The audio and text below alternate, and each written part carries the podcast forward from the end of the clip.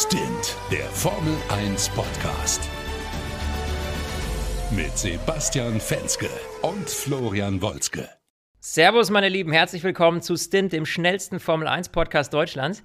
Heute mit einer ganz, ganz besonderen Folge. Da arbeiten wir schon ein bisschen länger drauf hin und jetzt haben wir es endlich geschafft. Basti, mein Lieber, du darfst verraten, wen wir heute zu Gast haben.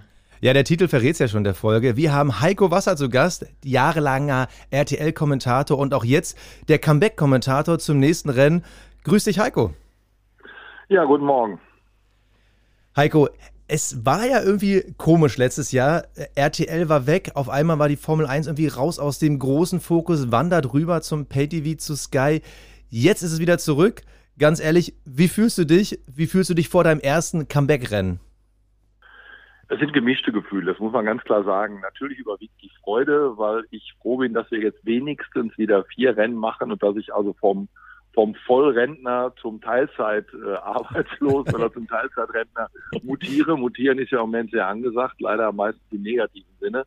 Äh, also ich freue mich wirklich, dass wir das machen und ich freue mich natürlich in erster Linie, man ist ja Egoist, für mich selbst und für, für meine Kollegen, aber und das ist eben ganz wichtig. Ich freue mich eben auch für die riesengroße Zahl an Fans, die eben keinen Bock hat, äh, über 200 Euro im Jahr auszugeben, um Formel 1 zu gucken und sich ein Pay-TV-Abo kauft, die jetzt dann wenigstens ein paar Rennen wieder in der gewohnten Qualität mit den gewohnten Stimmen bei RTL hören können. Auf der anderen Seite ist natürlich dann in dem Moment, wo ich dann nächste Woche Sonntag am Mikrofon sitze, wahrscheinlich auch neben der Freude auch gleich wieder eine Portion Wehmut dabei, denn äh, das heißt ja, das ist das, was mir unfassbar viel Spaß macht und das darf ich eben dann leider nicht 23 Mal machen, sondern nur viermal.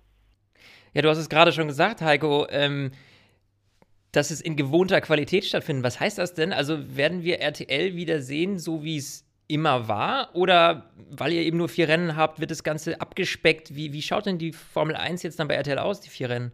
Nee, abgespeckt wird mal gar nichts, zumindest nichts, was wir machen dürfen.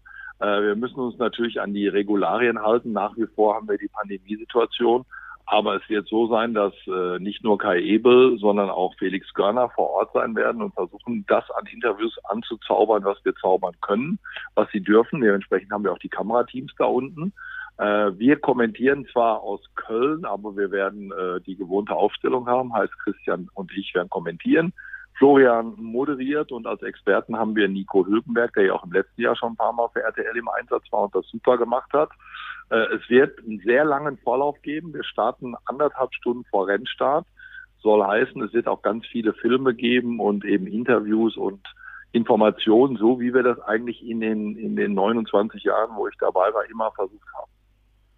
Ja, Heiko, du hast es schon gesagt, äh, beziehungsweise man hat so ein bisschen rausgehört, dass da dieser Blick auf Sky und dem Pay-TV äh, auch deinem Formel-1-Herz wahrscheinlich so ein bisschen wehtut, dass es halt so ein bisschen aus der Öffentlichkeit verschwindet. Also ich habe mal die Zahlen mitgebracht. Beim Saisonstart diesen Jahres hatten wir 1,2 Millionen Zuschauer auf Sky. Letztes Jahr bei Sky und RTL waren es 5,1. Also es hat sich quasi auf ein Fünftel fast reduziert. Das ist ja schon relativ heftig. Wie nimmst du diesen Wandel wahr? Ja gut, das war ja, das war eigentlich zu erwarten. Ne? Man muss ja, man, man muss natürlich bei der Sky-Zahl auch nochmal differenzieren. Äh, dieses Mal war es ja auch das Auftaktrennen. Letztes Mal war Bahrain ja nicht das erste Rennen. Da gab es ja vorher noch Australien. Äh, da muss man gucken. Die spannende Nummer aus Sky-Sicht dürfte natürlich sein, wie viele Leute haben denn jetzt tatsächlich sich ein Abo neu gekauft?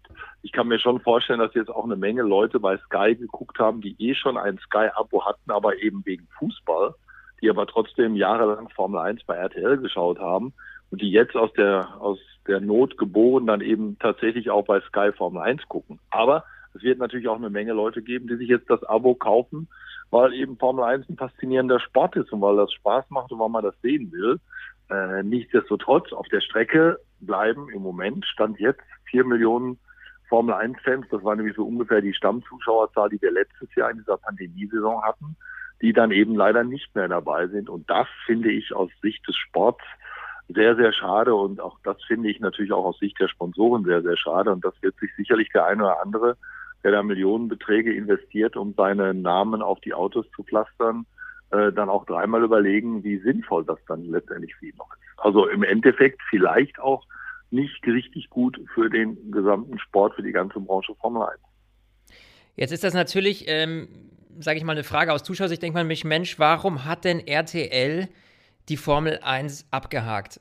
Im großen Stil zumindest, ja. Auch wenn jetzt ein kleines Comeback da ist, äh, aber grundsätzlich mal, die TV-Rechte wurden ja aufgegeben äh, letztes Jahr. Wir haben da alle ähm, ja, mit, mit viel Herzschmerz dem Ganzen entgegengeblickt. Äh, war das ein großer Fehler in deinen Augen? Also klar war das ein großer Fehler wahrscheinlich. Da fragt er mir, mit, mit, mit mir natürlich den äh, Falschen, was die Hintergründe angeht und warum. Ne? Dass ich das nicht gut fand und dass ich das für einen Fehler halte, das habe ich natürlich hin und oft hin und wieder schon mal gesagt. Also für mich war das ja so ein bisschen wie die ARD äh, verzichtet von heute auf morgen auf die Tagesschau oder sagt, ach weißt du was, wir lassen jetzt auch mal den Tatort weg. Aber natürlich wird es wirtschaftliche Gründe gegeben haben und natürlich macht das niemand bei Bertelsmann in Gütersloh oder bei RTL in der Chefetage mal eben aus dem Bauchgefühl heraus. Da wird es Gründe gegeben haben und zu dem Zeitpunkt, als die Entscheidung gefallen ist, war ja nun mal leider Gottes äh, gerade mal der Anfang dieser, dieser Pandemie und äh, es war abzusehen, dass das noch eine Weile dauern wird und äh, es waren Umsatzeinbrüche, weniger Werbung verkauft in allen Sendungen, auf allen Formaten, in allen, in allen Sendern. Und äh, in dem Moment, wo RTL gesagt hat, wir, wir, wir bieten jetzt nicht mehr mit um den Vertrag fürs nächste Jahr, war ja gerade vorher diese vermaledeite Kündigung von Ferrari für Vettel.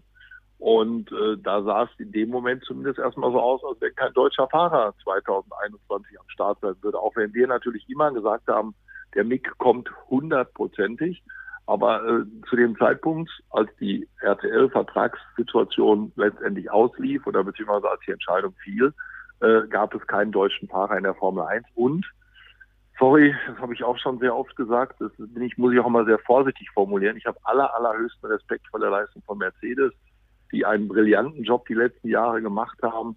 Aber leider Gottes haben sie mit ihrer Brillanz und ihrer Dauersiegessträhne natürlich die Formel 1 auch in einer gewissen Weise langweilig gemacht. All das sind sicherlich Kriterien, die damit reingespielt haben, als man bei RTL gesagt hat, wir, wir hören jetzt auf.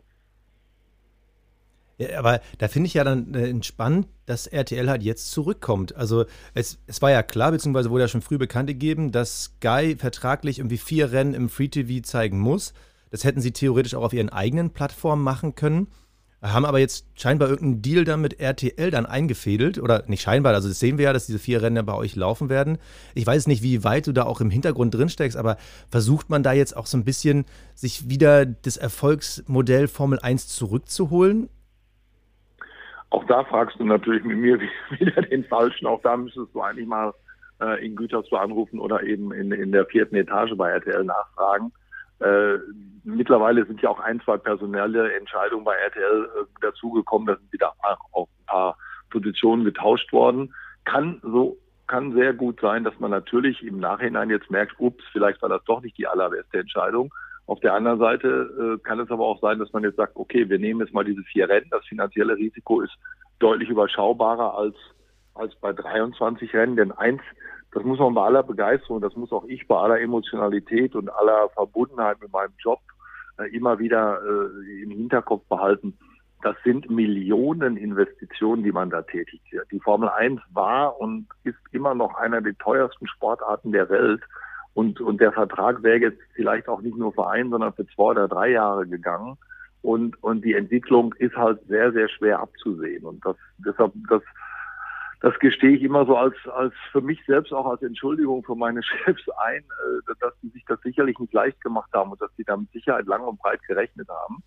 Äh, wie, wie viel Millionen binden wir für die nächsten paar Jahre, um diesen Sport zu machen? Wie entwickeln sich die Zahlen? Bleibt die Begeisterung? Geht die Begeisterung runter?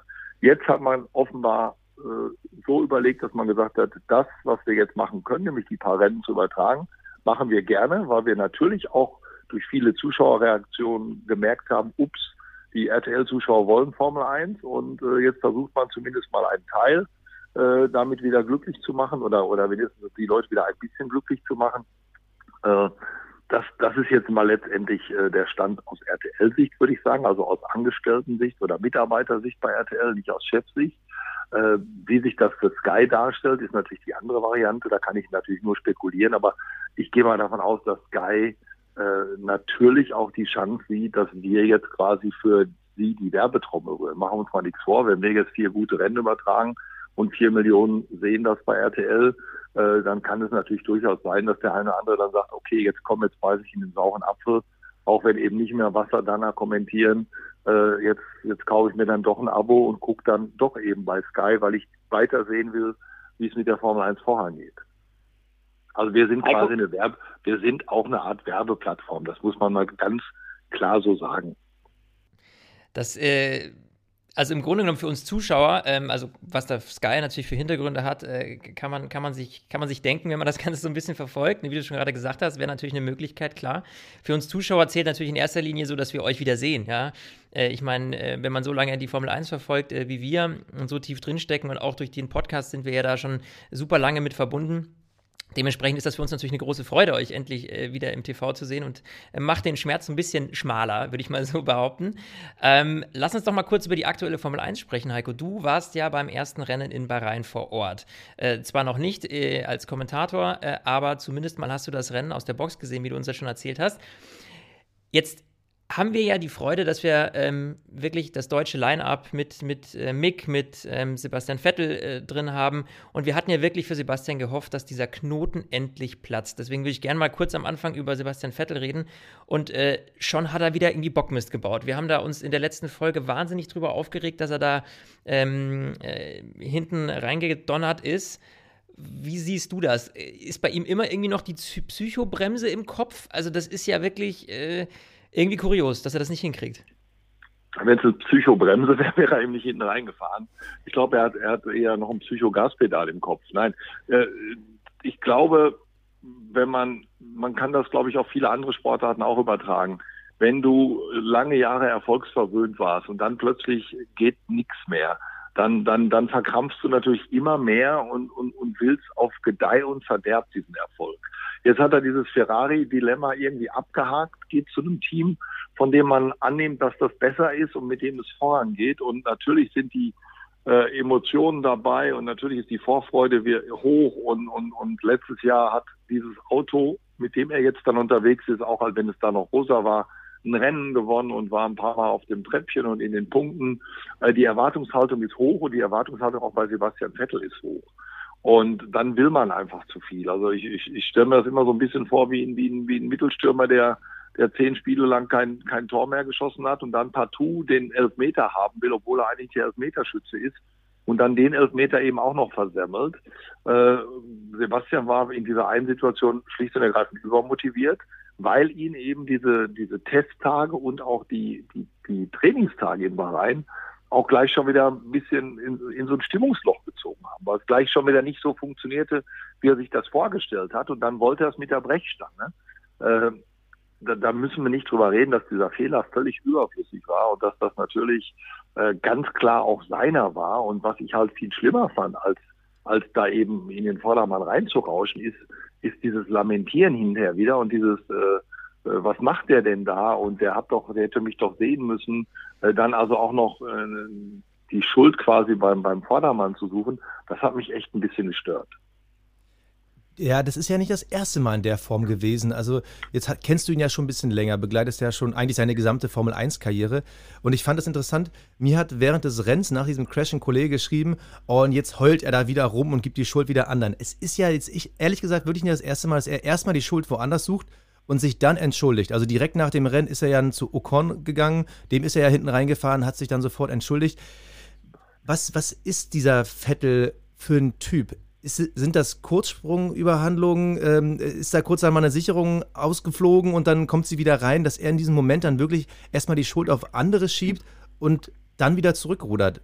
Ist das normal? Ja. Ist der einfach so oder was ist da in seinem Kopf los? Erinnert euch mal an eine Szene vor, puh, wie viele Jahre ist denn das her? Das war, glaube ich, noch zu, zu Red Bull-Zeiten. Äh, als er mal irgendwann in Ungarn bei einer Safety-Car-Phase den Abstand hat zu groß werden lassen. Und dann hat ihn Charlie Whiting bestraft. Dann hat er über Charlie Whiting ja. hergezogen und hat über den Funk gemeckert und gepestet. Und dazu muss man wissen, Charlie Whiting war ein ganz, ganz enger Freund. Die beiden haben sich super verstanden und ich habe die oft genug auch mal zusammen an der Hotelbar stehen sehen und, und ich glaube sogar das, deshalb ist mir das so in, in Erinnerung. Ich glaube sogar kurz vorher noch äh, haben wir uns mal per Zufall getroffen und haben einen netten Abend an der Bar verbracht. Äh, aber wenn, wenn, wenn, wenn Vettel im Rennauto sitzt, dann, dann, dann ist es ein anderer Mensch als der, als der nette, ruhige Sepp, äh, der, der auch witzig sein kann und der lustige Witze erzählt und weiß der Teufel was alles. Und dann kommt eben, wie gerade schon versucht zu schildern, diese, diese Stresssituation dazu. Also er will jetzt auf Gedeih und Verderb. Also so dieses, man muss sich auch mal in seine Situation hineinversetzen. Der hat eine absolute Kacksaison bei Ferrari. Dann wechselt er in dieses Auto, von dem alle meinen, ach ja, mit dem kann er jetzt regelmäßig wieder in die Punkte fahren. Der war ja letztes Jahr auch gut. Das ist ja, machen wir uns mal nichts vor, eine Mercedes-Kopie. Das ist so das Denken der breiten Masse. So, und dann kommt er in dieses Auto, dann geht erstmal alles schief beim Testen. Dann geht auch mal relativ viel schief beim, beim, beim Training. Und dann merkt er ganz nebenbei übrigens, oh scheiße, so gut ist das Auto gar nicht. Äh, und dann kommt noch was dazu, nämlich dummerweise haben jetzt genau die Konkurrenten um ihn rum alle einen Riesenschritt nach vorne gemacht. Denn McLaren ist deutlich stärker geworden. Ferrari hat aus welchen Gründen auch immer ein paar PS gefunden. Äh, Alpine ist besser als Renault im letzten Jahr war und das nicht nur, weil sie jetzt blau sind und einen neuen Namen haben. Alpha Tauri hat einen Riesenschritt nach vorne gemacht.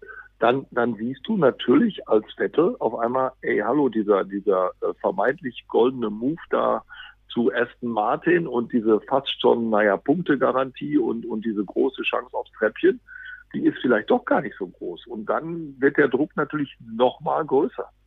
Das ist ja auch das, Heiko, was äh, wir uns gedacht haben. Bei Ferrari, da haben wir nichts von ihm erwartet. Also zumindest in den letzten ein, zwei Jahren war ich jetzt nie, dass ich in ein Rennen ge gegangen bin und mir gedacht habe, Mensch, heute Vettel, der muss doch jetzt mal was bringen. Also ich habe irgendwann schon auch so ein bisschen eine Art Frustration als Fan gehabt.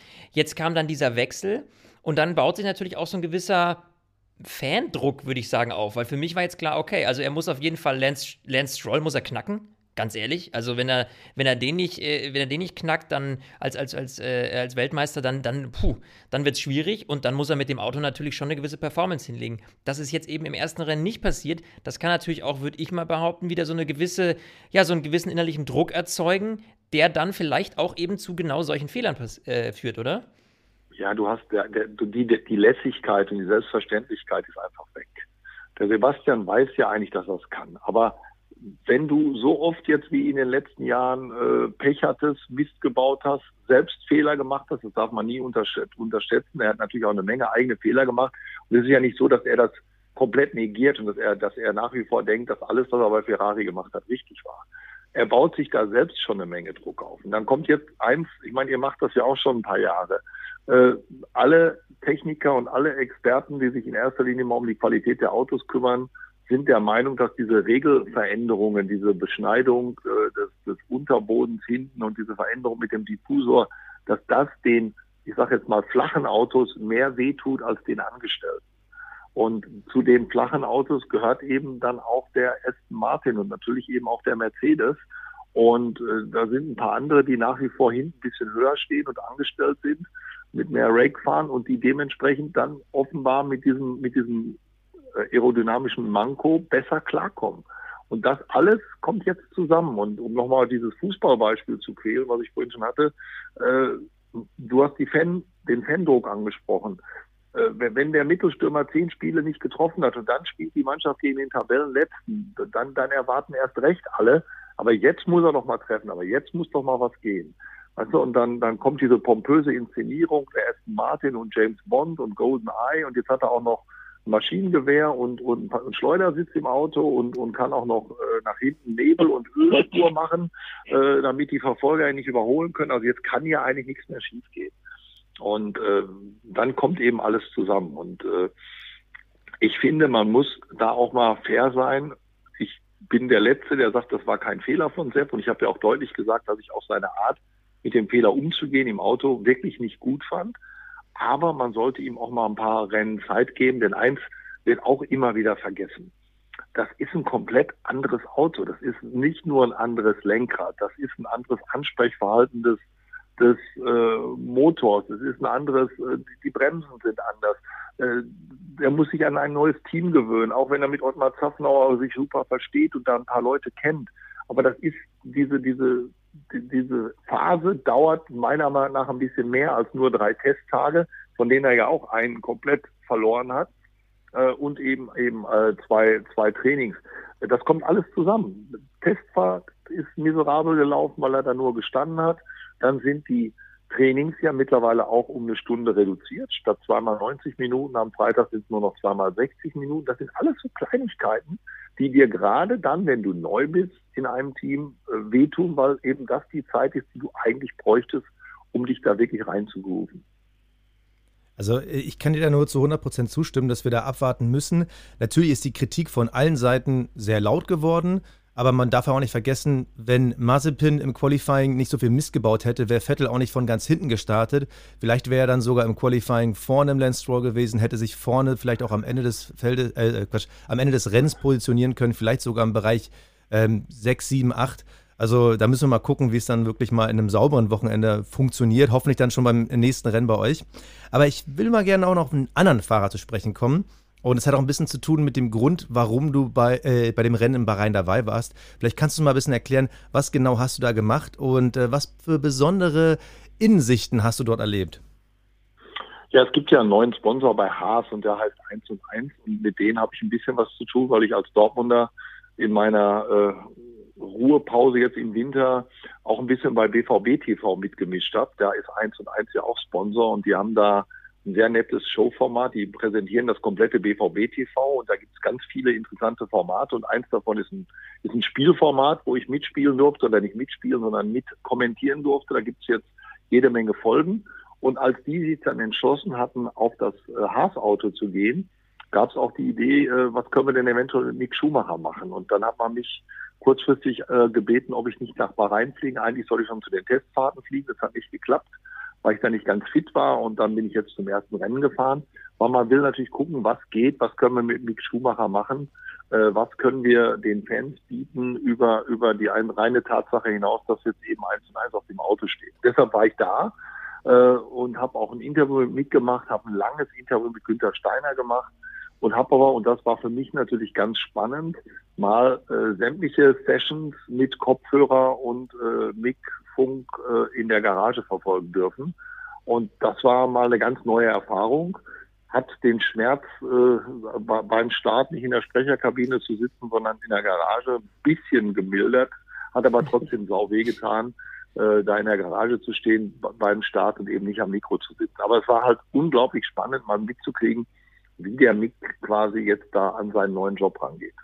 Das wäre jetzt genau die Frage, äh, dann auch noch meine nächste Frage gewesen. Äh, Heiko, so nah an, an, einem, an, einem, äh, an, einem Rennwochenende, an einem Fahrer, an einem Team ist man ja selten dran. Normalerweise sitzt du in der Kommentatorenkabine, da kriegt man ja auch nicht jeden Funkspruch mit.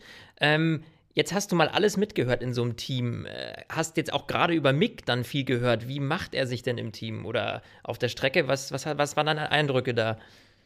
Also ich bin sehr beeindruckt, wobei ich natürlich jetzt wieder sagen muss, ich habe mir fehlen natürlich die, die Vergleiche. Wenn ich jetzt, ich hätte jetzt gerne mal, sag mal, irgendwie einen alten Hasen mal eine ganze Session lang am Funk verfolgt, um dann zu sagen, okay, wie geht ein Lewis Hamilton mit Bono um, äh, mit seinem Renningenieur.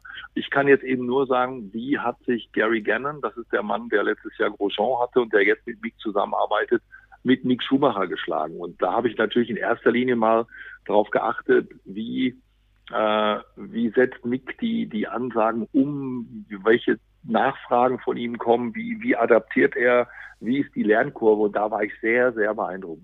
Also A, ist dieser Renningenieur wirklich offenbar der Richtige. Ich habe auch mit Günter Steiner lange darüber geredet. Der hat mir gesagt, ja, wir haben bei den Testfahrten haben wir lang und breit hin und her überlegt, wie machen wir das und wer kriegt wen. Und äh, wir haben offenbar die richtige Entscheidung getroffen. Die beiden passen gut zusammen.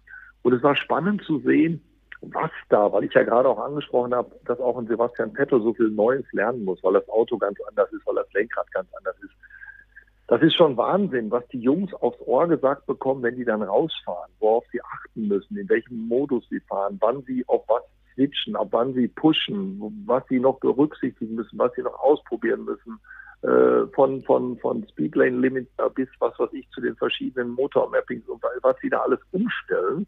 Äh, und dann fand ich halt sehr, sehr gut zu sehen, wie ruhig und konzentriert der Mick an die Sache rangegangen ist, äh, dass er immer dann wirklich vernünftig nachgefragt hat, wenn, wenn man wirklich das Gefühl hatte, da, das war ein bisschen unverständlich.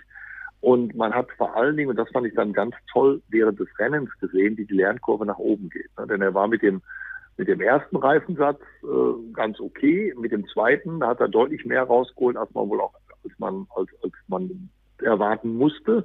Und im dritten Stint war er halt richtig gut und war dann im Schnitt immer eine Sekunde schneller als Latifi vor ihm und hätte den wahrscheinlich auch ohne den Dreher noch kassiert. Äh, das alles bei nur einem Fehler, bei eben diesem kleinen Dreher ganz am Anfang des Rennens, fand ich sehr beeindruckend. Also ich bin mit Mix Performance, mit Mix Debüt mehr als zufrieden dann hast du vielleicht ja auch in der Box äh, so ein bisschen was auch über Nikita Mazepin mitbekommen. Gehe ich, geh ich von aus. Das ist natürlich ein spannendes Duell, das wir jetzt haben. Also, Mick ist natürlich allein von seiner Art und, und von seiner Empathie, die er so rüberbringt, ne, ist er schon mal der Sieger der Herzen in jedem Fall. Also, wenn man das vergleicht mit dem ganzen Skandal um Nikita Mazepin, der da ja. Ähm, mal in einem, seiner oder einer Freundin von ihm äh, wohl an die Brüste gefasst hat und das Ganze dann online gestellt hat. Das war ja ein Riesenthema letztes Jahr im Herbst. Ähm, Jetzt ist Mazepin ähm, ja weniger erfolgreich gewesen am Wochenende. Wie siehst du dieses Duell? Es ist zwar jetzt erst ein Rennen und man hat noch nicht so viel von den beiden gesehen, aber ist Mick da einfach der souveränere, der professionellere? Ja, Fakt, steht, Fakt ist jetzt erstmal, er hat nur einen Dreher hingebracht und der Mazepin gleich ein paar. Das ist mal, das ist mal unbestritten. Und äh, ich habe allerdings auch von Mazepin im, im, Umgang mit seinem Renningenieur und so auch vernünftige Sachen gehört. Und ich habe auch äh, gesehen, wie er sich, wie er sich gibt. Der ist auch extrem fokussiert und und und äh, fast schon sehr zurückhaltend. Äh, ich glaube, dass es ein spannendes Duell natürlich werden wird. Ich denke aber, dass Mick aufgrund seiner seiner ruhigen, sachlichen Art und äh, seines Rennspeeds äh, eigentlich die, die, die, die Nase vorne haben sollte. Äh, dieses, dieses, diese immer wieder angesprochene leichte Qualifying-Schwäche bei Mick, äh, na gut, die wird er gar nicht so wahnsinnig ausleben können, weil, weil er natürlich immer nur ein, ein Coup mitmachen darf, denn der Haas ist einfach zu schlecht, als dass man da auch überhaupt nur mal dran denken sollte, dass er vielleicht irgendwann mal ins Q2 kommt. Aber den Mazepin im, im Qualifying zu schlagen, ist das erste Ziel und eventuell mal den einen oder anderen Williams zu ärgern. Das zweite, auch da, weil ich ja vorhin gesagt habe, der Vettel hat das Pech, dass die Konkurrenz sich massiv verbessert hat. Williams hat sich auch deutlich verbessert und äh, da Haas ja nicht einen einzigen Token in die Entwicklung gesteckt hat und man wohl auch in Sachen Entwicklung während der Saison auf absoluter Sparflamme fahren wird, äh, ist vom Auto nicht viel zu erwarten. Man kann aber schon mal sagen, es liegt ja auch ein bisschen in der Familie. Michael Schumacher war jetzt nicht der begnadetste Qualifying-Fahrer. Er war natürlich oft auf Pole. Äh, ich habe jetzt mal parallel nochmal geguckt, das waren irgendwie 68 Mal, aber hat äh, im Vergleich dazu viel, viel mehr Rennen gewonnen. Äh, beim Lewis Hamilton ist es, glaube ich, andersrum. Also es muss jetzt auch nicht das schlechteste Vorzeichen sein, wenn er jetzt nicht der absolute Übergigant im Qualifying ist, solange er am Ende doch weit vorne steht. Ich finde es aber einmal interessant, es ist aber trotzdem ja so gewesen, dass am Wochenende, Mazepin hat ja nicht einmal eine Runde unter Vollspeed hinbekommen. Also sowohl im Qualifying als auch im Rennen. Da war ja wirklich nicht viel zu sehen. Wie war denn da so die Stimmung in der Box? Weil äh, im Endeffekt, wenn man nach vier Runden ausscheidet und schon so ein verkorkstes Wochenende hat, also da will man doch eigentlich nur noch gegen irgendwas gegentreten, was dann durch den Raum fliegt. Wie hast du da die Stimmung bei Haas mitbekommen? Das würde ich schon gerne wissen. Nicht gesehen, dass, ich habe nicht gesehen, dass er getreten hat, aber ich habe natürlich seinen Papa beobachtet und es war auch ein, ein, guter Freund seines Vaters war da und dann war noch ein, ich glaube, russisches Pärchen äh, zu Gast in der Box. Die sind natürlich erstmal alle äh, gleich mal wieder abgedampft und haben dann teilweise das Rennen in der Hospitality weitergeguckt, beziehungsweise waren dann auch irgendwann weg. Äh, er musste logischerweise da bleiben. Es gab natürlich hinterher auch noch ein Debriefing.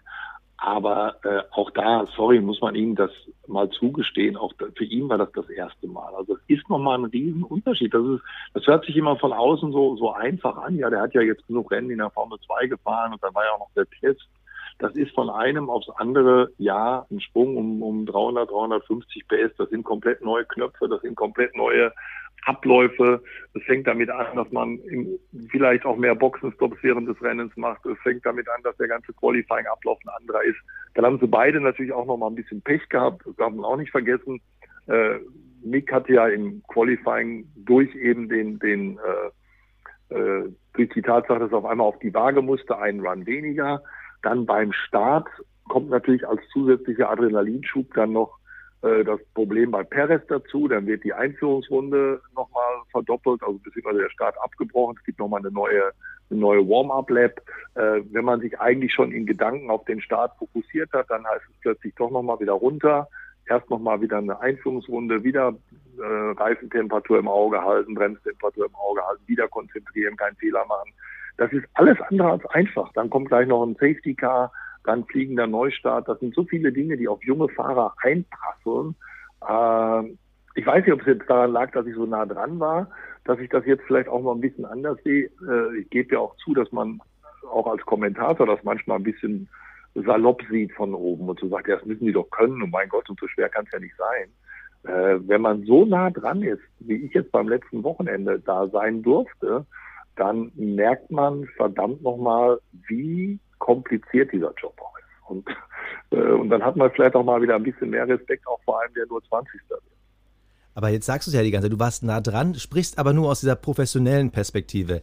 Jetzt ist es ja so, ich meine, Mick Schumacher, der Sohn der großen Formel-1-Legende, die ja auch du mit groß gemacht hast. Ich meine, ihr kanntet euch ja. Man verbindet ja auch mit dem Namen Michael Schumacher auch ein Heiko Wasser, genauso wie ein Christian Dahner. Wie war denn das zwischen euch persönlich? Ich meine, du hast ihn ja auch schon kennengelernt, als er klein war, beziehungsweise er wird ja auch wahrscheinlich übers Fernsehen auch dich kennen.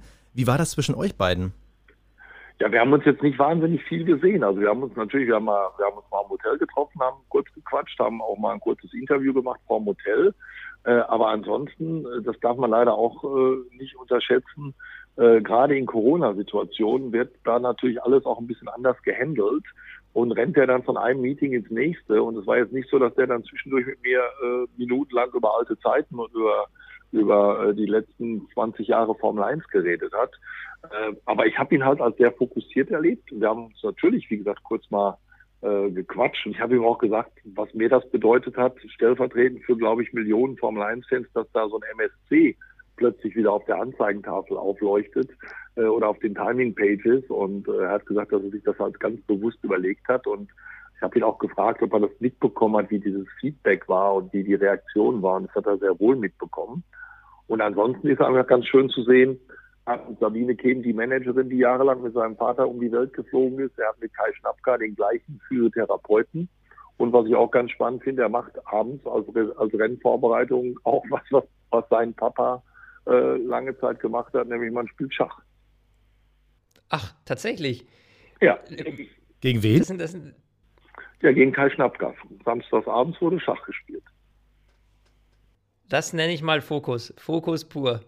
Ja, ja und ich meine, das nenne ich vor allen Dingen auch mal äh, äh, eigenständig, was anderes als alle anderen. Ne? Also Netflix gucken, das haben wir in den letzten Rennen oder im letzten Jahr ganz oft gehört, gerade von den jungen englischen Fahrern, wenn es auch wie, wie, wie, wie vertreibt man sich denn die Zeiten der Corona-Blase, dann habe ich eigentlich außer Twitch und Netflix äh, von, von den Albans Lando Norrises und Russells der Welt nicht viel anderes gehört. Aber Schach hatte, glaube ich, keiner auf dem Schirm. Zumindest hat es keiner in die große Glocke gegangen. Vielleicht will man ja auch nicht, dass die anderen wissen, dass man Schach spielt, weil man dann sofort so als Harry Potter oder als Intellektueller abgestempelt wird. Keine Ahnung.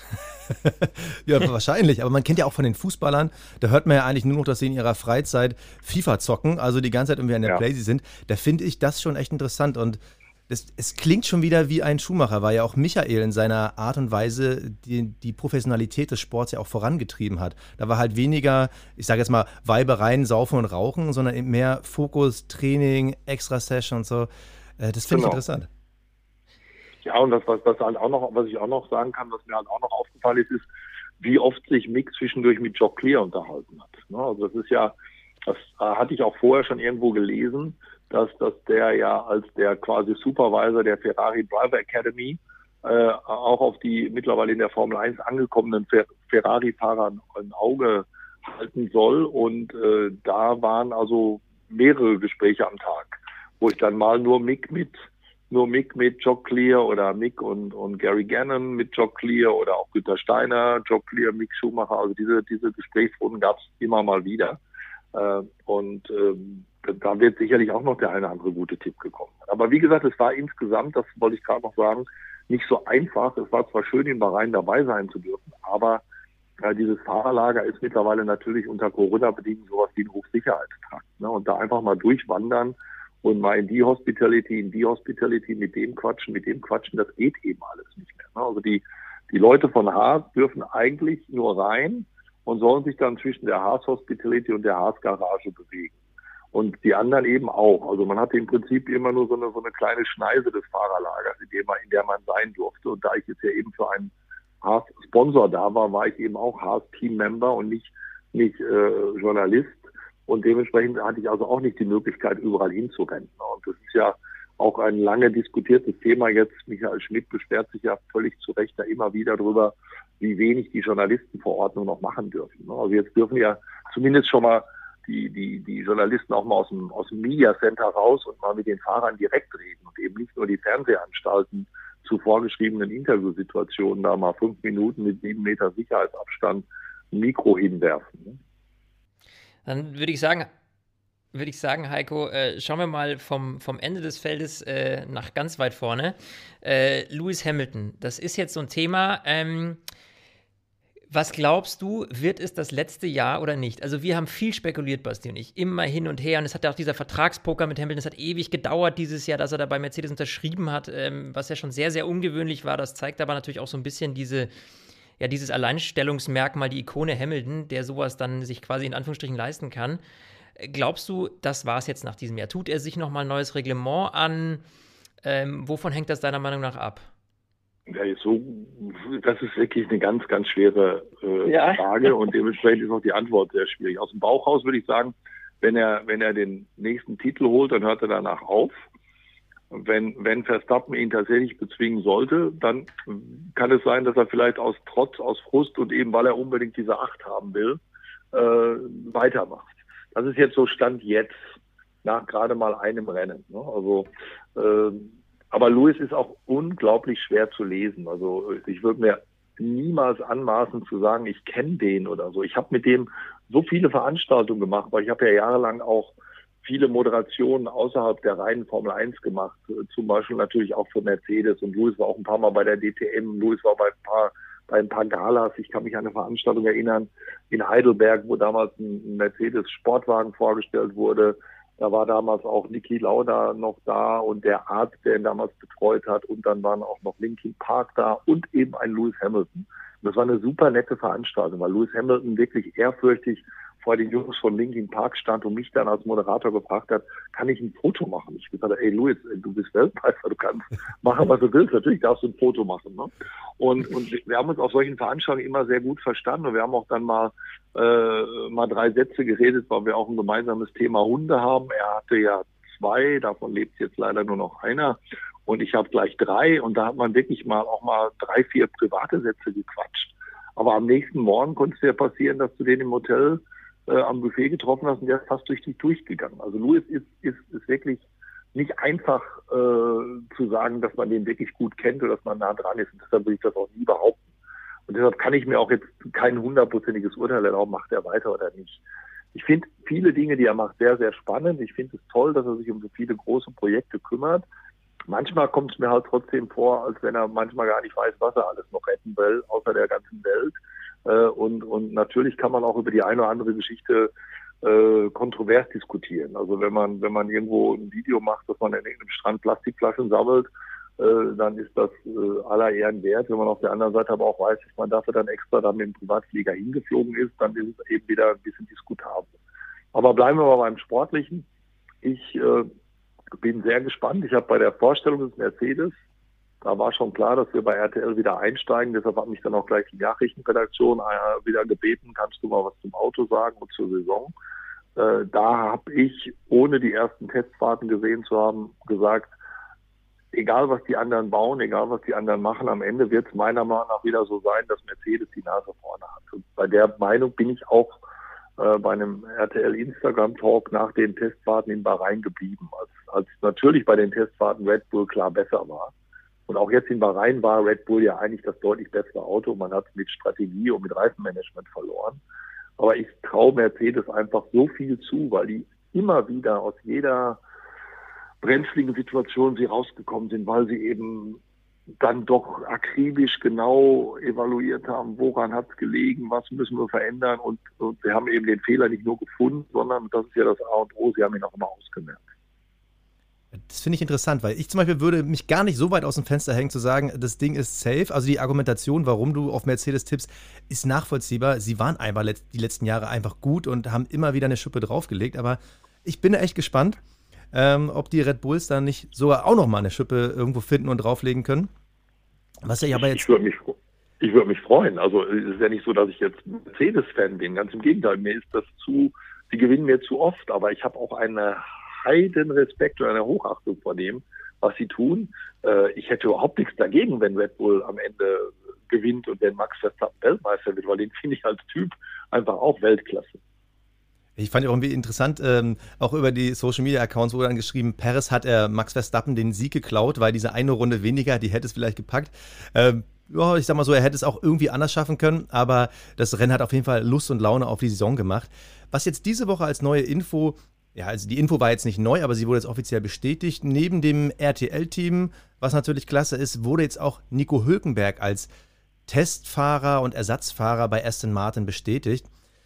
Das ist natürlich jetzt gefühlt, würde ich sagen, noch mehr Druck für einen Vettel, weil da kommt jemand, von dem man weiß, der ist seit Jahren talentiert, der hatte aber vielleicht nie das beste Material. Glaubst du, dass es realistisch eine Chance gibt, dass Hülkenberg bei Aston Martin wirklich einsteigt oder wird er einfach als Testfahrer da jetzt seine Zeit absitzen? Siehst du für, für Hülkenberg nochmal eine Chance in der Formel 1? Also diese, diese Spekulation, die du da jetzt zwischen den Zeilen reingepackt hast, die ist ja eigentlich unter eurem Niveau. Das ist ja eher eher Yellow Press. Äh, so nach dem Motto, der Hülkenberg ist da und, und macht jetzt den Vettel-Druck. Also der Hülkenberg ist als, Test, als Ersatzfahrer nur dann Thema, wenn einer, was wir nicht hoffen wollen, Unfall hat oder sich äh, als, als positiv getestet äh, präsentiert. Also ich glaube nicht, dass das den Druck auf Vettel erhöht. Äh, Hülkenberg hat in den letzten, in, hat im letzten Jahr gezeigt, dass er auch die Sekunde da ist, wenn, wenn er, wenn er gebraucht wird. Und es gibt, glaube ich, keinen Menschen, der auch nur ansatzweise Ahnung von der Formel 1 hat, der, der nicht sagen würde, dass der Hülkenberg im Prinzip immer das Pech hatte, im falschen Jahr im falschen Auto zu sitzen. Und aber dieses hätte, hätte, hätte. Ne? Also wenn, wenn damals Ferrari den Hülkenberg irgendwann genommen hätte, wäre er Weltmeister geworden. Äh, dafür gibt's nichts. Ne? Aber, aber, aber siehst du noch mal eine Chance? So, dass, ja, wie gesagt, wenn er, wenn er, wenn irgendeiner positiv getestet wird, wird er mal ein oder zwei Rennen vielleicht wieder fahren können. Und äh, dann muss man sich halt überlegen, ob, ob vielleicht am Ende dieser Saison Leute dann doch nochmal feststellen, pass auf, den und den können wir doch nicht gebrauchen. Und 22 brauchen wir Erfahrung, weil wir haben ein neues Reglement, wir haben ganz neue Autos und dann ist uns vielleicht einer, der, der, weiß ich nicht, 170 Grand Prix auf dem Buckel hat oder was hat Nico, ich habe die Statistik nicht im Kopf, der ist uns dann aber alle mal lieber als, als so, ein, so, ein, so ein junger Verrückter, auch wenn der Vater vielleicht Milliardär ist. Das muss man eh überlegen, ob das im, ob im nächsten Jahr äh, diese ja, Paydriver sind es ja im klassischen Sinne. Früher war es ein Paydriver in einer einen Sponsor brachte, der 10 Millionen zahlte. Äh, jetzt bringt man einen Vater, der Milliardär ist, ist aber im Prinzip trotzdem Paydriver. Ne? Das ist halt die, äh, denkt doch auch mal drüber nach, wie, wie sich das in, im Verlauf eines Jahres ändern kann. Äh, ich weiß nicht, äh, ob Vettel bei, bei, bei Aston Martin unterschrieben hätte, äh, wenn, wenn, wenn er geahnt hätte, dass vielleicht die dann doch den Alban aussortiert bei Red Bull. Ob er nicht vielleicht dann doch auf die Karte gesetzt hätte und gehofft hätte, heim ins kuschelige Bettchen zu Dr. Marco. Weiß ich nicht. Ob die den letztendlich genommen hätten, weiß ich auch nicht. Aber äh, es gab ja am Ende, als dann klar war, Alban doch nicht. Und bevor der Perez unterschrieben hat, gab es ja auch da wieder äh, das Thema in den Medien. Ach Mensch, hat der Vettel da nicht eine Chance versaut, hätte er noch ein bisschen warten müssen. Durchaus möglich. Das ist auf jeden Fall letztes Jahr, also wenn ich mich so zurückerinnere, Heiko, ähm, eine der spannendsten Silly Seasons überhaupt gewesen äh, auf dem Fahrermarkt. Also dieser ganze, wie gesagt, schon Hamiltons Vertragspoker, die Sache mit Vettel, wir haben ihn ja alle schon, wir haben alle gedacht, Mensch, da gibt es keinen deutschen Fahrer mehr im Feld, du hast es vorhin angesprochen, jetzt dann plötzlich schon. Und jetzt stehen wir ja eigentlich wieder vor einer spannenden Situation, weil wir nächstes Jahr wieder eine Reglementänderung haben. Da wird vielleicht der eine oder andere sagen, nee, das tue ich mir nicht mehr an von den, von den, von den alten Hasen. Da gibt es vielleicht wieder äh, viel Kuddelmuddel. Ähm, aber grundsätzlich mal das Reglement nächstes Jahr. Ähm, siehst du, dass wir dann mehr Action ins Feld kriegen? Siehst du, dass die Autos näher zusammenkommen? Ist das für dich verwässert oder wirklich ein knallhartes Konzept? Ich muss dir ganz, ganz ehrlich sagen, ich habe nicht sämtliche Regeländerungen jetzt mehr auf dem Schirm, weil ich mich natürlich gedanklich äh, letztes Jahr am 13. Dezember erstmal von vielen Sachen verabschiedet habe und dann nicht mehr über 22 nachdenken wollte, sondern eigentlich nur noch darüber, wie kriege ich jetzt die Zeit gefüllt. Äh, und auch jetzt bin ich nicht so, dass ich den Regelkatalog für 22 gleich wieder griffbereit hätte. Prinzipiell ist es aber so, dass wann immer wir neue Regeln in der Formel 1 hatten, es in der Theorie immer so aussah, als wenn es besser wird. Ob die Reifen breiter, die Autos breiter, schmaler, höher, Flügel verändert, äh, die, die Menschen, die sich das in der Theorie ausdenken, waren immer der Meinung, yo, klappt, kriegen wir hin. wir bremsen das Feld ein. Und äh, ich sage immer so für Spaß, das sind so zehn Menschen, die die Regeln machen und danach gibt's äh, gibt's äh, gibt's 200, 300 Ingenieure, die die Regeln brechen oder eben versuchen sich die, die geklauten die geklauten äh, Abtriebprozente wieder zurückzuholen. Ja, und und äh, das ist irgendwie immer so ein, so, ein, so ein Kampf gegen Windmühlen. Also wenn es wirklich darum geht, die Formel 1 langsamer zu machen, das hat ja nie wirklich geklappt. Äh, die Formel 1 jetzt das Feld enger zusammenzubringen und quasi die, die, äh, die Unterschiede zwischen Arm und Reich kleiner zu machen. Auf den ersten Blick jetzt mit, mit Budget Cap und so hört sich das so an. Aber wenn du dann wieder weißt, dass das Fahrergehalt und die Top-Leute im Team trotzdem wieder auch außerhalb des Budget Caps bezahlt werden dürfen, dann weißt du, dass da immer noch genug Schlupflöcher sind, dass man, dass man nach wie vor so Genies wie Adrian Newey auch gut entlohnen kann. Deshalb bin ich da, äh, bin ich da noch ein bisschen skeptisch. Aber ich muss auch ganz ehrlich sagen, ich lebe immer mehr so gerne im Hier und Jetzt und jetzt schon über ich, ich freue mich jetzt eigentlich erstmal auf die Saison 21 und auf die hoffentlich größere Spannung an der Spitze, an die wahrscheinlich viel größere Spannung im Kampf um die UEFA Cup Plätze, also dahinter die die die äh, Aston Martin, Alpine, äh, Alpha Tauri, Ferrari, das ist alles viel enger zusammengerückt. Und das wird, das wird eine, eine, spannende Geschichte werden. Und dann kommt leider Gottes ja auch noch dieser Spannungsbogen dazu, dass wir natürlich noch längst nicht wissen, ob wirklich alle 23 Rennen stattfinden. Also jetzt gibt's ja schon wieder Gerüchte, dass Mexiko wackelt und und und ob man wirklich und und vor allem habe ich diese diese äh, zweite Hälfte der Saison mit mit äh, zwölf Rennen in 15 Wochen, also das das wird brutal. Das ist auf jeden Fall super knackig, äh, vor allem natürlich unter der aktuellen Situation und dann vor allem natürlich auch für die ganzen Ingenieure. Ähm, was glaubst du denn, Heiko, mal angenommen, du hättest, du dürftest jetzt mal äh, dir deine Lieblingsformel 1 ausmalen. Äh, was wäre denn für dich der Schlüssel zu mehr Aufmerksamkeit in der Formel 1 in der Öffentlichkeit? Gäbe es da irgendeine Stellschraube, wo du sagst, wenn man die drehen könnte, dann, dann, dann das wäre das wäre absolute, äh, das wäre absolut top. Die wichtigste Stellschraube wäre erstmal, dass die Formel 1 wieder im Free TV wäre. Für mich das Allerwichtigste, um mehr Öffentlichkeit zu haben und um mehr Interesse zu haben. Und dann, äh, ja, es hat ja, wurde ja immer wieder darüber geredet, dass zu wenig überholt wird und, und, und, und. Ne? Aber äh, man kann es nicht künstlich von außen verändern. Du kannst nicht sagen, äh, wir müssen jetzt irgendwelche Regeln finden, damit Mercedes nicht, nicht, nicht permanent gewinnt. Du kannst ja auch in der Fußball-Bundesliga nicht sagen, Bayern darf nur noch mit neun Leuten spielen, weil sie sonst zum, zum 24. Mal in Folge Meister werden. Das, das, das ist schwierig. Ich glaube, dass das natürlich diese Budgeteingrenzung das wird dazu führen, dass die, die kleinen Teams von ganz hinten näher an das hintere Mittelfeld ranrücken, dass es, dass die hinteren Mittelfeldteams näher an das vordere Mittelfeld ranrücken. Das wird passieren. Aber die Spitze wird, wird die Spitze bleiben. Das ist, das ist halt die Schwierigkeit. Ne? Und ich bin, muss ich auch wieder fairerweise sagen, auch nach, nach 505 Rennen, ich bin nicht der Technik-Guru und ich bin jetzt keiner, der sagt, also wenn wir jetzt wieder zu Stahlbremsen zurückgehen, dann werden die Überholmanöver wieder besser oder wenn wir noch breitere Reifen haben oder, oder sowas in der Richtung. Äh, ähm, man kann viele Dinge auch einfach nicht zurückdrehen. Ne? Teilweise sind natürlich auch die Strecken einfach zu, zu sicher das hört sich jetzt wieder, muss man sehr vorsichtig formulieren, im Sinne von wirklich Sicherheit und Unfallrisiko ist es gut, dass sie so sind. Aber zu sicher sind sie natürlich leider auch mit jeder Depp kann, kann sich irgendwo verbremsen und, und, und ist trotzdem noch nicht draußen, weil er wieder weiterfährt. Also ich hätte, ich bin da sehr bei meinem Freund und Partner Christian Danner, äh, ein Hurra auf Kiesbetten und äh, wer, wer, wer dann Scheiße baut, der steht halt draußen. Ich weiß allerdings natürlich auch, dass wir als Fernsehsender mit Schuld daran sind, dass es eben weniger Kiesbetten gibt. Nicht, weil wir das gefordert hätten, sondern weil, weil die Veranstalter von selbst drauf gekommen sind, zu sagen, äh, eine Fernsehübertragung, wo nach der ersten Runde von 20 Autos nur noch 12 mitfahren, ist, ist vielleicht nicht so spannend. Ja, und, und deshalb, deshalb sind ja die Strecken teilweise so konzipiert worden, dass man eben nicht mehr so schnell rausfliegt. Äh, das Gleiche ist, warum sind so, so Strecken, die so lang sind, nicht mehr im Kalender? Weil man eben wollte, dass dass man mehr Runden fährt, um die Leute halt besser filmen zu können und dass man, dass man das quasi für die, für die TV-Übertragung spannender macht. Das, das, das sind alles so Dinge, die da auch mit reinspielen. Und, aber ich habe kein Allheilmittel, wie ich die Formel 1 äh, revolutionieren würde. Also, das wäre auch vermessen. Dafür bin ich einfach nur der Kommentator. Aber ich finde es schon in der Hinsicht interessant, was du sagst. Ähm, also grundsätzlich äh, ist man, glaube ich, relativ kritisch immer mit der Formel 1, weil es gab immer Überholmanöver und immer spannende Rennen, egal in welcher Zeitepoche und Technikepoche wir waren. Also wenn man da einfach nur auf dieses erste Saisonrennen zurückguckt, das war halt geil. Also da war halt viel los, viel Action und da waren Highlight-Momente, die wir wahrscheinlich in sämtlichen Jahresrückblicken sehen werden. Also allein da, und da muss man nochmal was Positives zu Vettel sagen, wie er da im Mittelfeld gefeitet hat mit den alten Schlappen.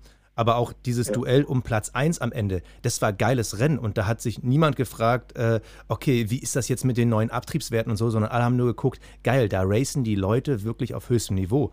Und ich glaube, das darf man auch nie vergessen, dass es immer noch super Rennen sind. Und auch letztes Jahr, wir haben richtig viele tolle Rennen gesehen leider auch auf den Strecken, so wie du gerade gesagt hast, die halt noch ein altes Layout haben, wo es halt Kiesbetten gab, also vor allem bei den ganzen Italien Grand Prix. Also ich kann mir schon vorstellen, dass das eine Lösung wäre.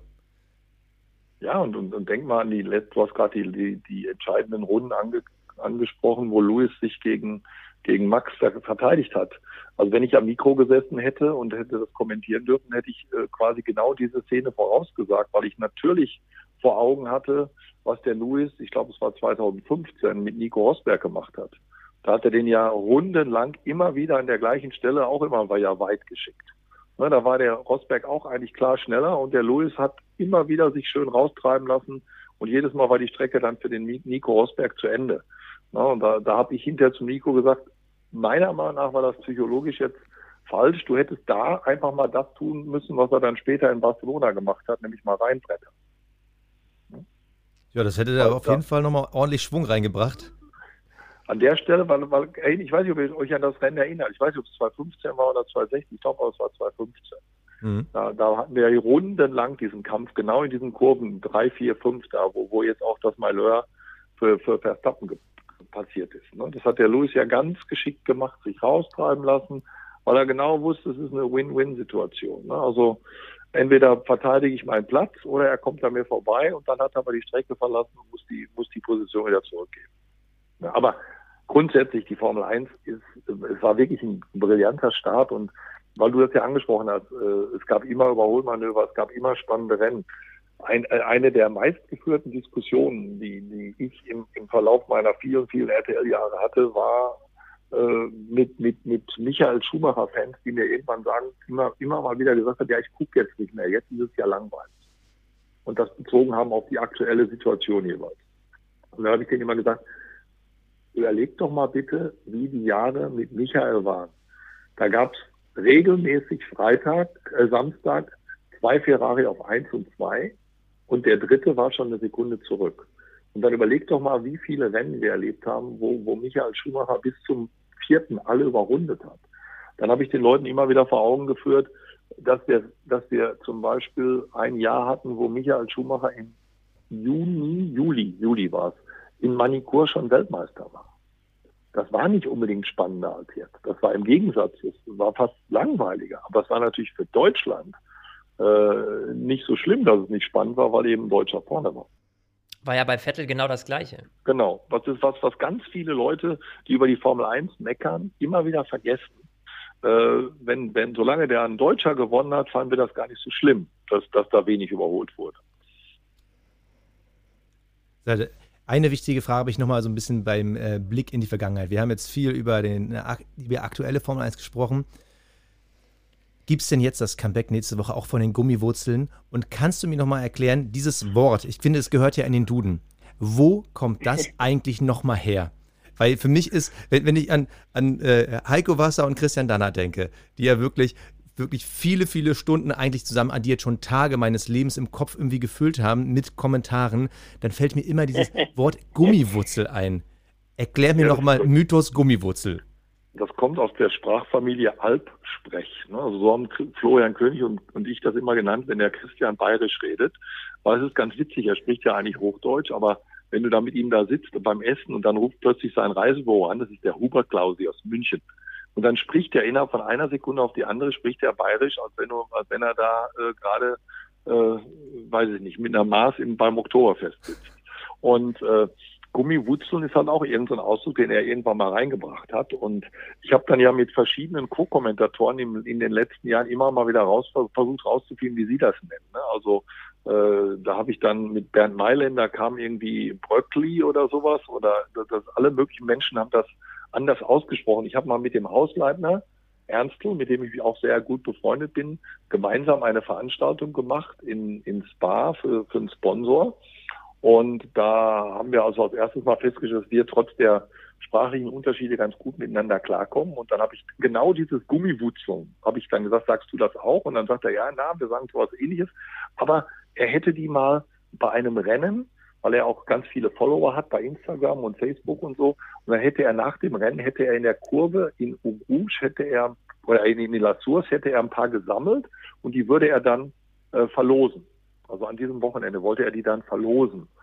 Und da habe ich nur gesagt, ja, das ist schön. Beim ORF kann man, kann man äh, Gummiwurzeln gewinnen und bei RTL ein Auto.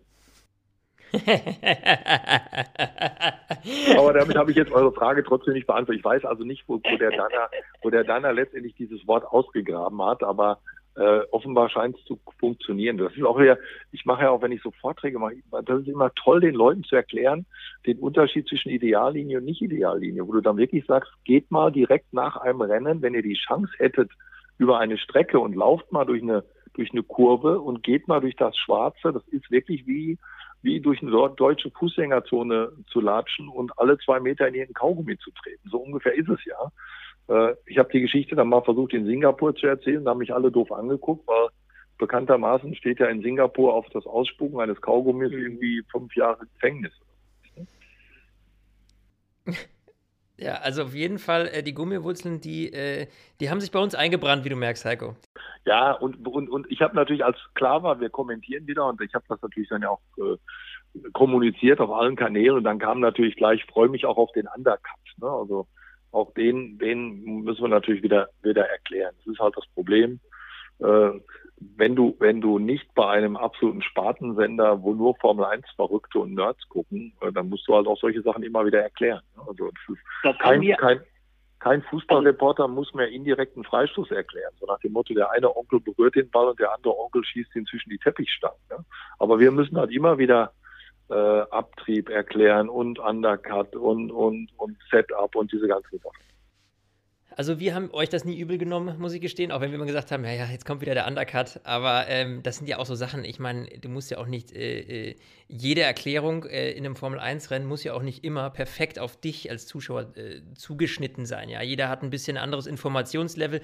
Das wird sich wahrscheinlich Sky jetzt auch überlegen müssen, weil sie vielleicht den einen oder anderen Zuschauer dazu bekommen, der jetzt noch nicht, nicht so deep drin steckt. Also ich bin mal schwer gespannt auf Dauer, äh, wie die damit umgehen, ob die ein bisschen von ihrer extremen Expertise vielleicht zurück zu ähm, ja, mehr breite Masse gehen. Was mich wahnsinnig interessiert, Heiko, jetzt nochmal vom Menschlichen her. Ähm, du bist jetzt so lange bei der Formel 1 dabei, du hast ja auch schon verschiedene Fahrergenerationen mitbekommen. Wie hat sich das denn verändert? Also diese, diese klassische Klischee, früher waren es alles äh, saufende und rauchende Machos und, und heute sind es alles äh, extrem professionelle Sportler. Seit Jahrzehnten gibt es irgendwie Physiotherapeuten. Du hast gerade gesagt, mich Schumacher spielt Schach davor. Ich weiß nicht, James Hunt hat vielleicht äh, abends noch eine Flasche Tequila getrunken. Wie hat sich das deiner Meinung nach so verändert? Sind die Fahrer nicht mehr so nahbar wie früher? Ja, das hat sich total verändert. Also ich habe die, die ganz schlimme Phase habe ich ja auch. Ich hätte also, ich hätte sehr, sehr viel dafür gegeben, wenn ich mal äh, hätte Mäuschen spielen dürfen äh, im Winter auf der Kyalami Ranch, wo die ja teilweise zwischen dem letzten Rennen der Vorsaison und dem ersten Rennen oder den Test der neuen Saison haben die da ja gemeinsam Silvester gefeiert und, und, und Partys gemacht ohne Ende. Und da soll ja auch mal irgendwann ein Weltmeister morgens äh, im Pool treibend äh, aufgewacht sein. Allerdings äh, trieb er auf einer aufblasbaren Puppe. Und äh, solche, solche Geschichten sind natürlich noch ein bisschen heftiger. Und weil du gerade James Hunt angesprochen hast, also dieses Zitat, die drei Dinge im Leben, die ich am besten finde, sind Autos, Pokale und Frauen. Wenn ich ins Bett gehe, sind Autos zu groß, Pokale zu kalt, was bleibt? So, also das ist, ne, das war natürlich eine ganz nochmal eine andere Situation und trotzdem waren natürlich äh, auch in meinen Anfängen noch genug Playboys unterwegs und und äh, als es noch die guten alten Pappkarten äh, gab für die für die Akkreditierung, da konnte eben äh, auch ein Gerhard Berger mal äh, seinen Mechanikern drei oder vier Pässe abnehmen und kurz mal rausgehen und die äh, vier, fünf netten Mädels um den Hals hängen und schon waren die in der Boxengasse und haben sich die Garage angeguckt. Heute hast du diese, diese GPS-Daten in der, in der, äh, in der Akkreditierung und äh, jeder, jeder einzelne Move wird, wird beobachtet. Man weiß von jedem Journalisten, von jedem Mechaniker, von jedem Fahrer, wann er reingeht und du kannst da nicht mehr rumfummeln. Und die Fahrer selbst sind kaum noch sichtbar. Ich habe das ja jetzt auch erlebt, auch wenn ich mich da nur auf einem sehr begrenzten Territorium bewegen durfte. Äh, die steigen aus dem Auto, verschwinden entweder gleich in, in, in der Garage schon in einer Besprechungsraum oder gehen zurück in die Hospitality. Links ist die Hospitality, rechts ist der Briefing Room und dann sitzen die da stundenlang mit den, mit den Ingenieuren und haben die Kopfhörer auf und, und feilschen und diskutieren und besprechen wirklich, sezieren ja jede Runde bis zum geht nicht mehr. Und, und du hast gar nicht mehr die Chance, irgendwie Großkontakte aufzubauen oder zwischendurch auch mal äh, über irgendwas zu reden. Also wenn du einen Fahrer, jetzt war die letzte Saison ja eh eine andere mit der Pandemie, aber wenn du nicht irgendwie mal einen in der Flughafenlounge getroffen hast oder zufälligerweise auf dem Flug im Heim gesessen hast oder in, mal das Glück hattest, im gleichen Hotel zu sein, dann hast du kaum mal eine Chance gehabt, länger als, als fünf Minuten am Stück mit dem Fahrer zu reden. Und das war natürlich früher anders. Geht für dich da nicht so ein Stück Menschlichkeit irgendwie äh, verloren? Also ich meine, klar, auf sportlichem Level sind die Fahrer, so wie sie heute sind, wahrscheinlich gab es die noch nie in dieser Qualität, ja? Ähm, was, was, was Vorbereitung angeht, Sportlichkeit angeht, Fitness etc. pp, auch die mentale Vorbereitung. Aber so, ich sag mal, dieses, die Unterhaltung neben der Strecke, die ist doch dadurch auch, glaube ich, für Menschen wie dich vor Ort auch so ein bisschen ähm, zurückgegangen, oder? Stelle ich mir das vielleicht falsch vor? Das, das stellst du dir leider völlig richtig vor. Das sind Lichtjahre zwischen dem, was wir früher hatten. Wir hatten ja früher auch Sponsoren, die witzige Sachen gemacht haben. Ich kann mich an, an äh, die Zeit als Benetton, zu der Firma gehörten ja mit, mit Kestle, Prince und was auch immer, Nordica gehörten ja zig Sportfirmen. Da gab es dann Radrennen in, in Brasilien da, oder in Silverstone. Da ist der Kai dann für RTL gefahren und ich war quasi sein Grid Girl, habe einen Schirm gehalten am Start, dass er nicht überhitzt der schmale Kollege und äh, es gab, es gab, wir haben mal, wir haben mal eine Rallye durch Amsterdam gemacht, wo wir mit dem Tretboot durch Krachten gefahren sind mit Jameson Button und ich glaube damals noch Katayama als, als BAR kam und die haben ja alle richtig Geld in die Hand genommen. Was hat West für tolle Veranstaltungen gemacht oder die, die, die Red Bull Partys in den ersten Jahren, wo dann diese Formula Unas, diese 50 Models dann immer noch da waren äh, wo dann auch der eine oder andere Red Bull-Fahrer sich dann auch etwas näher gekümmert hat. Und diese ganzen Dinge gibt es natürlich nicht mehr. Wir haben jahrelang Fußball gespielt. Äh, einmal im Jahr gab es mindestens Deutschland gegen England, oft in Frankreich oder in Belgien. Es gab aber auch mal ein Fußballturnier von Journalisten, wo dann aber auch die Fahrer mitgespielt haben. Ich weiß nicht, ob ich mit Michael Schumacher gegen England gespielt und gewonnen habe. Ne? Es war ja klar, dass wir das gewonnen haben, auch ohne Elfmeterschießen. Aber äh, solche Dinge, sowas gibt es leider jetzt gar nicht mehr. Ne? Oder die, diese legendäre Skifreizeit Madonna di Campillo, die Ferrari immer veranstaltet hat. Da hast du dann auch mal die Chance gehabt, die Fahrer auch mal, mal ein bisschen länger zu erleben und mal mit denen auch mal nicht nur eine Schneeballschlacht zu machen, sondern eben auch mal auf der Piste mitzumachen oder, oder auf der Hütte zu sitzen oder so. Ne? Jetzt kommt die Post, meine Hunde bellen. Ich hoffe, ihr hört das im Hintergrund nicht zu doll. Ja, wir hören es, aber das ist ja ganz normal. Deshalb äh, wollen wir dich auch nicht länger aufhalten. Deshalb vielleicht als abschließende Frage. Wir haben jetzt ja äh, auch ein bisschen zurückgeblickt. Wir haben so ein bisschen Status quo. Wenn du dir eine Sache für die Zukunft wünschen würdest, das heißt entweder eine Schlagzeile für dieses Jahr oder einen Kommentar, den du gerne von dir hören würdest, der in einem Rennen passiert oder die Saison zusammenfasst, was würdest du gerne sagen wollen? Also, ich sage jetzt mal, das erste Beispiel wäre natürlich, und damit wird Sebastian Vettel Weltmeister, den werden wir wahrscheinlich nicht hören. Aber wenn du dir sowas wünschen würdest, was würdest du gerne dieses Jahr im Kommentar mal loswerden wollen? Ja, das wird dieses Jahr natürlich noch nicht funktionieren. Ne? Also ich würde natürlich sehr, sehr gerne einen Mick Schumacher auf den Treppchen begrüßen und, und, und, und auch mal laut werden und meinetwegen auch gerne mal die Stimme überschlagen haben oder so. Das wäre das wäre schick, aber da muss man Realist sein. Das wird, das wird dieses Jahr nicht funktionieren bei den vier Rennen, die wir machen äh, und vor allem bei dem Haas. Äh, aber vielleicht, man soll ja nie, nie sagen, kommt ja irgendwann doch nochmal ein, RTL-Comeback und äh, dann würde ich schon gerne irgendwann nochmal äh, Sätze sagen, die ich schon mal gesagt habe in Verbindung mit einem gewissen Michael Schumacher. Ich würde sagen, Heiko, ähm, darauf warten wir auf jeden Fall. Wir hoffen natürlich, dass ähm, in Zukunft irgendwann mal wieder auch RTL eine ganze Saison überträgt. Äh, auf jeden Fall, dieses Wochenende sind wir natürlich voll und ganz bei dir. Wir freuen uns, dass du Zeit für uns gehabt hast. Also du hast, äh, du warst der Teil der Personen, des Personenkreises, der mir und auch Sebastian die Formel 1 ähm, näher gebracht hat. Also das heißt, im, im Grunde genommen, ohne euch gäbe es auch nicht unseren Podcast.